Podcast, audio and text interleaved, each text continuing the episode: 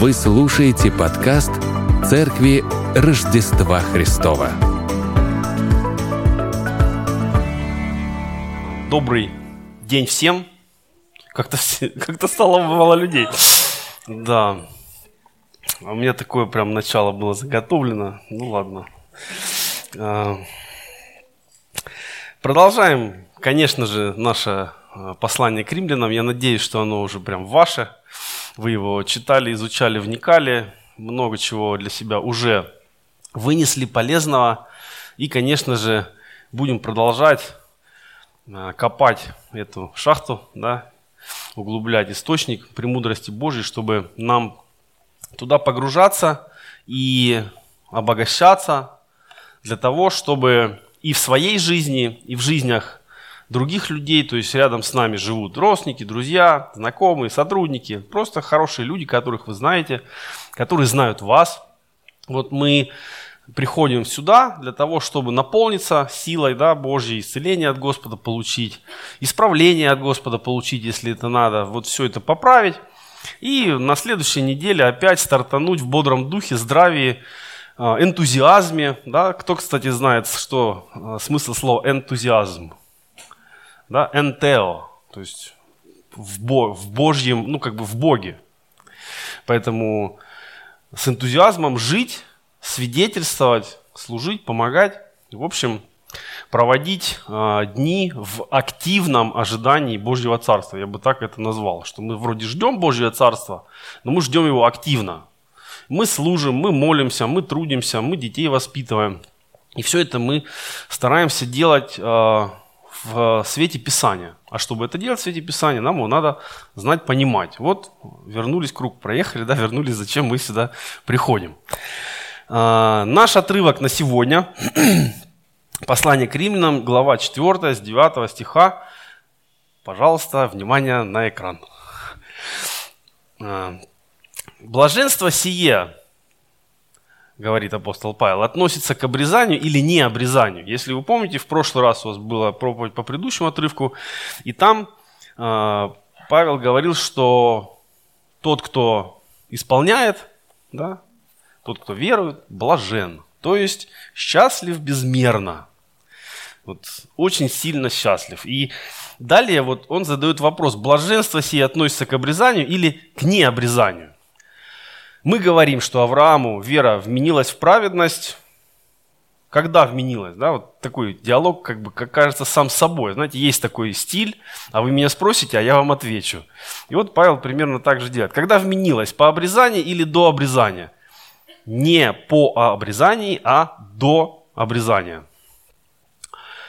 И знак обрезания он получил как печать праведности через веру, которую имел в необрезании так, что он стал отцом всех верующих в необрезании, чтобы и им вменилась праведность. И отцом обрезанных не только принявших обрезание, но и ходящих по следам веры отца нашего Авраама, которую имел он в необрезании. Внимание, вопрос, сколько раз в этом тексте повторяется слово обрезание и его производные. Ну, на самом деле, не это наша задача, и мы даже не будем сильно касаться этого обрезания злосчастного. Хотя, когда я изучал отрывок, меня не на шутку заинтересовал вопрос.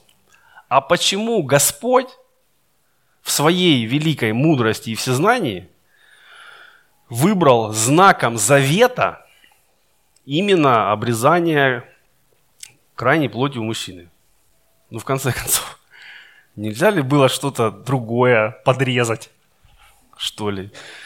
Ну, не знаю. Я, и вот я даже выкладывал э, вопрос на общественное обсуждение, мы пытались искать, были разные варианты. Я не буду их все пересказывать, если вам интересно, к Евгению на канал заходите, там есть эта дискуссия. Но так или иначе, э, Аврааму был дан такой знак завета, да, это очень важно, это не сам завет, это именно знак завета. И вот Павел спустя долгие столетия уже после Авраама, обращаются к людям, которые считали себя наследниками Авраама и делали это по праву, потому что они были иудеями, они все знали, понимали, вели свою родословную как надо, все было записано в нужных книгах, и они прекрасно понимали, кто такой Авраам. И вот с этими людьми у Павла происходит такой диалог, и вот эти вопросы-ответы он, а, он говорит не с римлянами, да, для которых, может быть, все эти ну, еврейские штуки были непонятны. Он говорит с людьми, которые точно понимают, что такое обрезание, кто такой Авраам, почему это важно. И вот происходит этот диалог такой предполагаемый, да, виртуальный, как бы мы сказали. И основной вопрос, праведность Авраама была дана до обрезания или после. В результате обрезания он был оправдан или после. И вообще важно это или не важно. И знаете, есть такая загадка, казнить нельзя помиловать, где поставишь запятую. Вот тут можно сказать, а, Авраам, обрезание праведность, где поставишь ножницы? когда ему все это было дано. И те из вас, кто постарше, наверняка смотрели фильм «12 стульев». Замечательно. Может быть, читали. Так вот, там есть в этом фильме замечательный диалог, где а, Остап Бендер и Киса а, общаются с театральным работником, у которого они пытаются выкупить стулья. И вот диалог. А стульчики когда же будут? Будут, но деньги вперед. Утром деньги, днем стулья, днем деньги, вечером стулья. Дорогой, а можно так, утром стулья, а днем деньги? Можно, но деньги вперед. И вот для иудеев, с которыми беседовал Павел, вот точно так же обрезание вперед, закон вперед. Потому что мы дети Авраама. Авраам кто? А, он тот, с кем Бог заключил завет. Он ему дал знак завета. Все иудеи этот знак завета на себе носят. Поэтому обрезание вперед. И все остальное пляшет после. Соответственно, кто является носителем благодати? Люди с обрезанием. Кто является наследником всех благословений? Люди с обрезанием. Кто является, знаете, кто прекраснее всех на свете? Люди с обрезанием. Почему? Ну потому что Бог так сказал. А в свою очередь, это значит что? Что все остальные другие. И им праведности нет. А если они хотят праведности, им, конечно же, что? Сначала надо стать иудеями и получить все, что причитается по закону. И вот когда Церковь Христова начинает служение, а мы же понимаем, что Иисус пришел ну, не просто вот пришел Иисус к людям. Да? Иисус пришел в конкретное время, в конкретном обществе, в конкретной культуре. Он был иудеем. Все, что нужно делать иудеям, он делал, все сохранял. И знак завета был также и на нем. Павел, который пишет послание, он также был иудеем. Он о себе говорит вообще иудей из иудеев. Там учился у самого прекрасного а, учителя, фарисей да, по правде Божьей непорочный, он себя так называет. Вполне себе отличное резюме. И вот эти, э, народ Божий считал, что сначала обрезание, и, по, и на этом основании они все еще продолжают являться, можно сказать, монополистами Божьего завета, Божьих обетований и Божьих благословений. А все остальные в очередь, пожалуйста. И Павел, сам все это зная, понимая, будучи иудеем, он иудеям говорит, по сути, крамольные для них вещи. Он вбивает клин в их верование. И он говорит, все, что вы считали, не так. И то, что иудеи считали, что человек спасается исполнением закона, да, это не так. А это значит, что вот все, что люди, во что люди верили поколениями, вдруг какой-то Павел начинает шатать. Да? Фактически выступая против ну, государственной идеологии на тот момент, потому что ну, долгое время Иудея была теократическим государством, да, потом были цари, но все равно священство было очень сильным и влиятельным, все строилось на а, религиозной доктрине, если можно так сказать. И вот Павел говорит, нет, друзья, вы считаете, что исполнение закона вас спасает? Нет. Или вы считаете, что вас спасает то, что вы потомки Авраама? Нет. И вот эти несколько вопросов, нам они читаются быстро – Но, ну, я думаю, сложно нам понять, какие на сегодняшний день нам бы нужно было задать вопросы, чтобы мы настолько остановились, задумались и стали сомневаться в, в себе, в своей вере, в своих ну, основаниях духовных. И поэтому это, этот диалог, он очень важный. Его нужно читать, вот как бы представляя, да, что люди, людям задают вопросы, над которыми им даже страшно думать, потому что ответы, к которым они могут прийти, разрушат не только то, во что они верят, но то, во что верили их отцы, деды и пра-пра-пра. Многие поколения. Знаете, есть ну, в жизни такие вопросы, над которыми ты не хочешь задумываться, потому что ответы тебе вообще не нравятся. И ты делаешь вид, что их нет, да, там, затыкаешь уши, такой ля-ля-ля-ля-ля-ля, ничего не знаю, ничего не слышу. Вот такого уровня вопросы задает Павел римлянам. И для нас сегодня это тоже важный момент. Ну, мы здесь не иудеи, насколько я вас знаю. Хотя, ну, может быть, всякое бывает, но а, мы из язычников.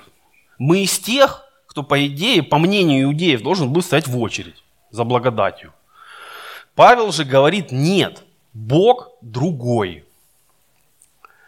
И он показывает и доказывает, что праведность Божья во Христе доступна не только иудейскому народу, но и всем остальным, то есть через века нам с вами. То есть Павел в то время за нас стоял, наш был. Молодец, все у него получилось. А представляете, если бы он поддался, если бы он засомневался, то и мы бы, наверное, сегодня по-другому бы выглядели и, и сидели бы, может быть, в другом месте. Вот. И сначала Павел объяснял, что Авраам, отец всех иудеев, оправдался не делами, что являлось одним из таких основополагающих раввинистических учений, что Авраам был молодец, почему правильно делал, правильно делал дела. Это Бог увидел, вменил ему, ну, дал ему праведность, и все хорошо. Поэтому закон, дела и результаты дел как, например, вот благосостояние да, в иудейской культуре и в иудаизме, в принципе, свидетельствует о, ну, можно сказать, о степени благословенности, благословленности. Если ты богатый, значит, Бог на тебя смотрит, значит, все нормально в твоей жизни, потому что Бог абы кому богатство не дает, только хорошим людям. А если нет, что-то с тобой не то. Может, что-то ты где-то там, не знаю, не пожертвовал, закончики какие-нибудь нарушил, один там, и два из 613 заповедей там. Может быть, не те толкования, может быть, не у того равина ты учился, ну и так далее. И Павел говорит, что нет, что оправдание Авраама произошло до того, как он что-либо сделал. И фактически он говорит, что его дела – это показатель его веры, а не причина его веры. Можно сказать, что и сегодня мы на этом положении стоим, да, потому что апостол Иаков говорит, что вера без дел мертва, но мы не спасаемся делами. То есть можно представить дела как проявитель веры. Да? Те из вас, кто, может быть, когда-то печатал фотографии сами через фотоувеличитель, то а, сначала ты переносишь изображение на фотобумагу, но ты его не видишь.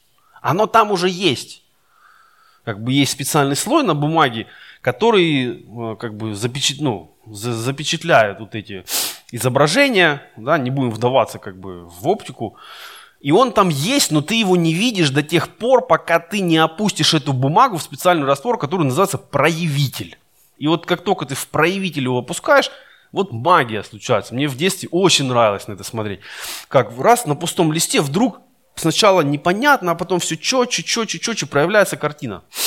И вот дела – это проявитель той веры, которая уже есть. Либо это показатель веры, ну, вернее, отсутствие веры. Дела-то разные бывают.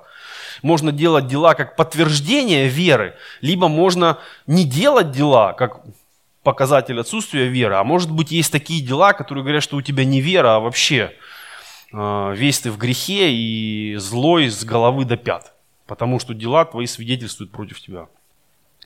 И причина нашего оправдания, а, и по словам Павла, и по словам Евангелий, а, только вера в Иисуса Христа, как гласит один из а, постулатов реформации Мартина Лютера, да, соло фиде, только верой спасаемся, никакими ни делами, никаким законом, только верой.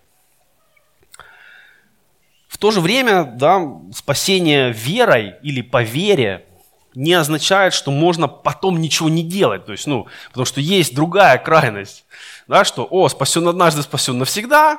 Если Бог тебя предопределил, никуда ты от Божьего спасения не денешься.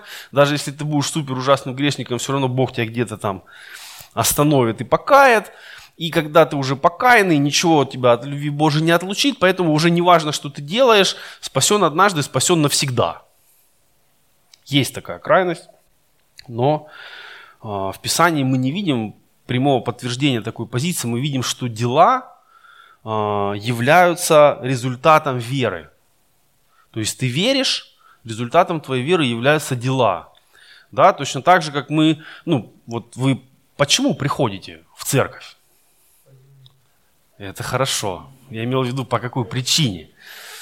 Потому что кто-то там вас перепишет, ну, не знаю, или наоборот, если вы не придете, кто-то вас выпишет, да, там, из книги жизни, или, или почему? Нет, я надеюсь, что не поэтому, а потому что вы верите в то, что написано в Писании, вы верите, что собрания важны, собрания нужны, взаимодействие братьев и сестер и общее поклонение и молитва важно. Таким образом, ваш приход физический в церковь или хотя бы подключение онлайн, дорогие наши слушатели или зрители, свидетельствуют о том, во что вы верите. Поэтому, когда человек что-то говорит, пусть очень правильное, очень хорошее, очень классное, но мы не видим продолжения его слов в его делах, за, о словах можно забыть, и можно их не слушать. Иисус тоже нам об этом говорит, что дерево познается по плодам. Поэтому дела – это продолжение нашей веры. И после спасения дела нужны. Но можно сказать, что дела после спасения, они а, ну, более радостные, что ли, потому что нам не нужно беспокоиться, что а вдруг я что-то сделаю не так и потеряю спасение. Вдруг я что-то сделаю недостаточно хорошо, и Бог на меня обидится и заберет свое спасение. А вдруг еще что-то произойдет, и мое спасение испортится. Там срок годности у него выйдет. Нет мы уже спасены, поэтому не беспокоясь о нашей вечной участи, а наоборот радуясь и ожидая ее, мы делаем добрые дела, мы делаем дела милосердия, дела служения. Почему? Да потому что наш тыл закрыт, потому что наше будущее уже решено. Да, это, ну, ну как, э, Просто тебе не надо беспокоиться. Вот представьте, вы завтра получаете письмо или смс, там, или в мессенджер вам приходит, что вот э, отныне и в течение э, следующих там 80-90 э, лет твоей жизни ты каждый месяц будешь получать по 10 тысяч долларов. И ты понимаешь, все, можно не беспокоиться. Можно ездить куда хочешь. Можно вот там пенсия, не пенсия, путешествие, любимое хобби, еще что-то. Почему? Потому что у тебя есть подтверждение, что твое будущее решено, и оно решено в такой плюс, что уже не о чем, не о чем горевать. Вот, поэтому наше будущее решено в огромный плюс.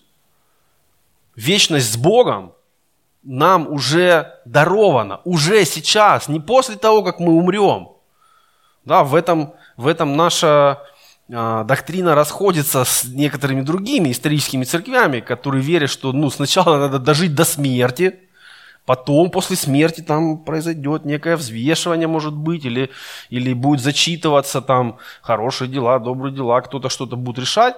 И потом, может быть, может быть в чистилище придется попотеть, а, погоревать. Но все равно, а может быть и совсем будет плохо. Нет, мы верим что по факту жертвы Иисуса Христа мы уже спасены. Да? Я надеюсь. Аминь? Спрошу я вас осторожно. Потому что именно это дает нам возможность э, как Павел говорит, забывая заднее, простираюсь вперед. Почему? Да потому что уже вперед все решено. И как бы ни сложилось сегодня, будет хорошо, отлично, не будет хорошо, да, по плоти это неприятно. Ну, представьте, да, вот э, вдруг вы получите другое сообщение, что извини, но компания сокращается, завтра можешь не приходить на работу. Это грустно, это печально, это плохо, сразу куча вопросов, за что жить, чем платить и так далее. Но это не влияет на то, будешь ты с Богом в вечности или нет. Может завтра вдруг из больницы придет какое-то неприятное уведомление для вас. И по плоти это очень горько. Или, или кого-то вдруг мы теряем, да? А может и не вдруг, может быть мы понимаем, что человек болеет и так или иначе когда-то нам придется на какой-то промежуток на земле расстаться, но, но чтобы потом увидеться в вечности. Поэтому вот как ни крути, да, по плоти могут быть и скорби, и боли, и беды. И никто не говорит, что ну, нужно всегда везде улыбаться.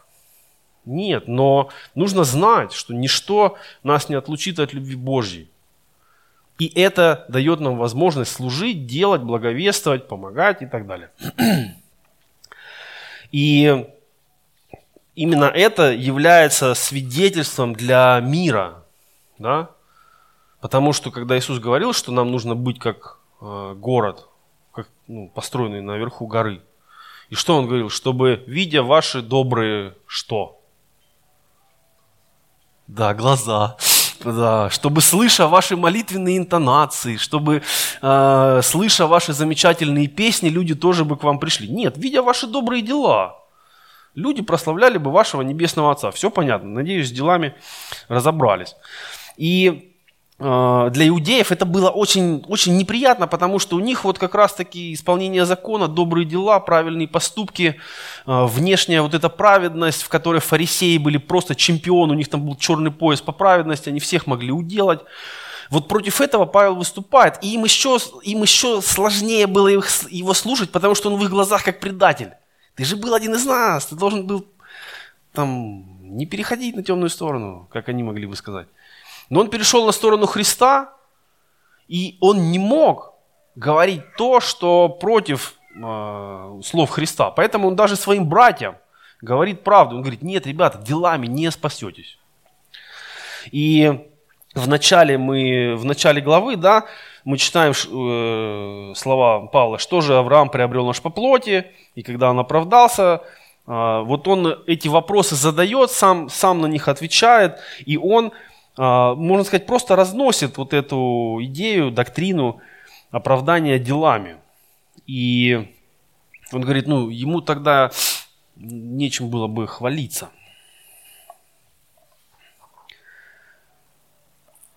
И это еще был один укол, потому что иудеи, вот они понимали себя как мы, мы выше, мы лучше, мы это, это мы, это нация Богом избранная. Вот смотрите, еще тогда э, Авраам, и от него мы ведем свою родословную, никак, ничего не потеряли, вот все поколения один в один. И он им говорит, нет, вам нечем хвалиться. И таким образом он, ну, можно сказать, обличает тех, кто хвалился своей принадлежностью. Он также обличает тех, кто хвалился своей набожностью, исполнением законов, вот, фарисеев. И он показывает, что и вот эта похвальба, что я отношусь к избранному народу, и только поэтому я лучше, или я поступаю лучше, чем кто-то, и поэтому я а, выше, он все это называет самоправедностью. Он показывает, что это, это незначительно, и это не имеет в Божьих глазах ничего а, определяющего. И нам сегодня тоже важно это помнить, что Бог с нами, да, мы русские, с нами Бог. Я все время думаю, что, может быть, надо сделать другую майку, что мы русские, мы с Богом. Мне кажется, это более доктринально верно. Потому что Бог с нами не из-за нашей национальности, не из-за нашей культуры, истории замечательной, не из-за нашей традиции, э, не из-за наших э, поступков. не из-за наших побед или поражений Он с нами. Он с нами, потому что Он нас любит, а любит Он нас, потому что Он так хочет. И вот этим Павел перечеркивает все а, достоинства, которые, можно сказать, были в запасе у его слушателей, да, и вот принадлежность, и внешнюю праведность. И он говорит, что мы все любимы Богом, мы все можем иметь с Ним общение. И, конечно, если следовать вот этой логике, то сегодня, в сегодняшнем мире, христианство могло бы быть э, очень сильной, объединяющей такой силой, всемирной. Если бы оно действительно было таким, которое говорит Павел, что нет иудея, нет елена, раба, свободного, но все и во всем Христос. Да? Можно сказать, христианство трансгранично, транснационально. Оно выше и трансполитично. Но сегодня мы видим другое. Мы видим, что наоборот, в политик, политику пытаются поставить выше, или национальность пытаются поставить выше, или какие-то экономические интересы пытаются поставить выше, и в результате церковь становится инструментом, орудием, а часто и оружием. И, конечно, это печально. И ну, говоря о том, оправдался Авраам делами или верой, да, он объясняет, что сначала Авраам поверил. Если мы откроем книгу Бытие, то мы читаем о том, что Авраам поверил Богу, и это вменилось ему праведность в 15 главе. А то, что Бог заключил с ним завет, и как знак завета дал ему обрезание, мы читаем об этом в 17 главе. И э, разница по времени между этими событиями, она, ну, либо в 14 лет, а по данным некоторых раввинов, ну как бы по комментариям, даже 29. И Авраам был оправдан по вере и затем получил э, знак завета как печать, да, как, ви, как видимое подтверждение. Что сегодня для нас является видимым подтверждением завета с Богом? Давайте, напрягитесь. Да, наконец, хоть кто-то с задних рядов знает правильный ответ. И важно тоже понимать, да, что крещение, а, погружение в воду не спасает. Человек уже спасен к этому моменту по вере в Иисуса Христа. Но крещение является э, печатью, знаком, визуальным подтверждением, свидетельством перед внешними о том, что произошло. И так же, как вот э, обрезание имело большое значение для иудеев, крещение имеет большое значение для христиан сегодня. И оно дает нам понимание, что мы можем быть разными, даже ну, где-то деноминационно мы можем быть разными, но мы верим в одного Бога, и мы крещены в одно имя. И вот э, объясняя это иудеям, он говорит, что знак важен, но он не определяет. И вот здесь тоже э, сегодня э, не все э, люди, да, даже в церквях, вот, ну, правильно понимают. То есть можно увидеть, например, как там, ну, на православной церкви люди приходят и там прикладываются к иконам. Они хотят от этого какой-то результат. Но если они сначала спасены, то их поклонение может быть ну, продолжением их веры. Но очень часто мы знаем, что человек может пойти в церковь, сделать набожный вид, поставить свечку, а его жизнь никак не меняется. Он думает, что его какие-то действия, вот там раз, два, три, четыре, пять, сюда пришел, здесь стал, здесь там что-то сделал, да, или в протестантской церкви там пришел, спел, там аминь сказал, там к причастию подошел. Вроде вот эти действия должны в твоей жизни что-то менять.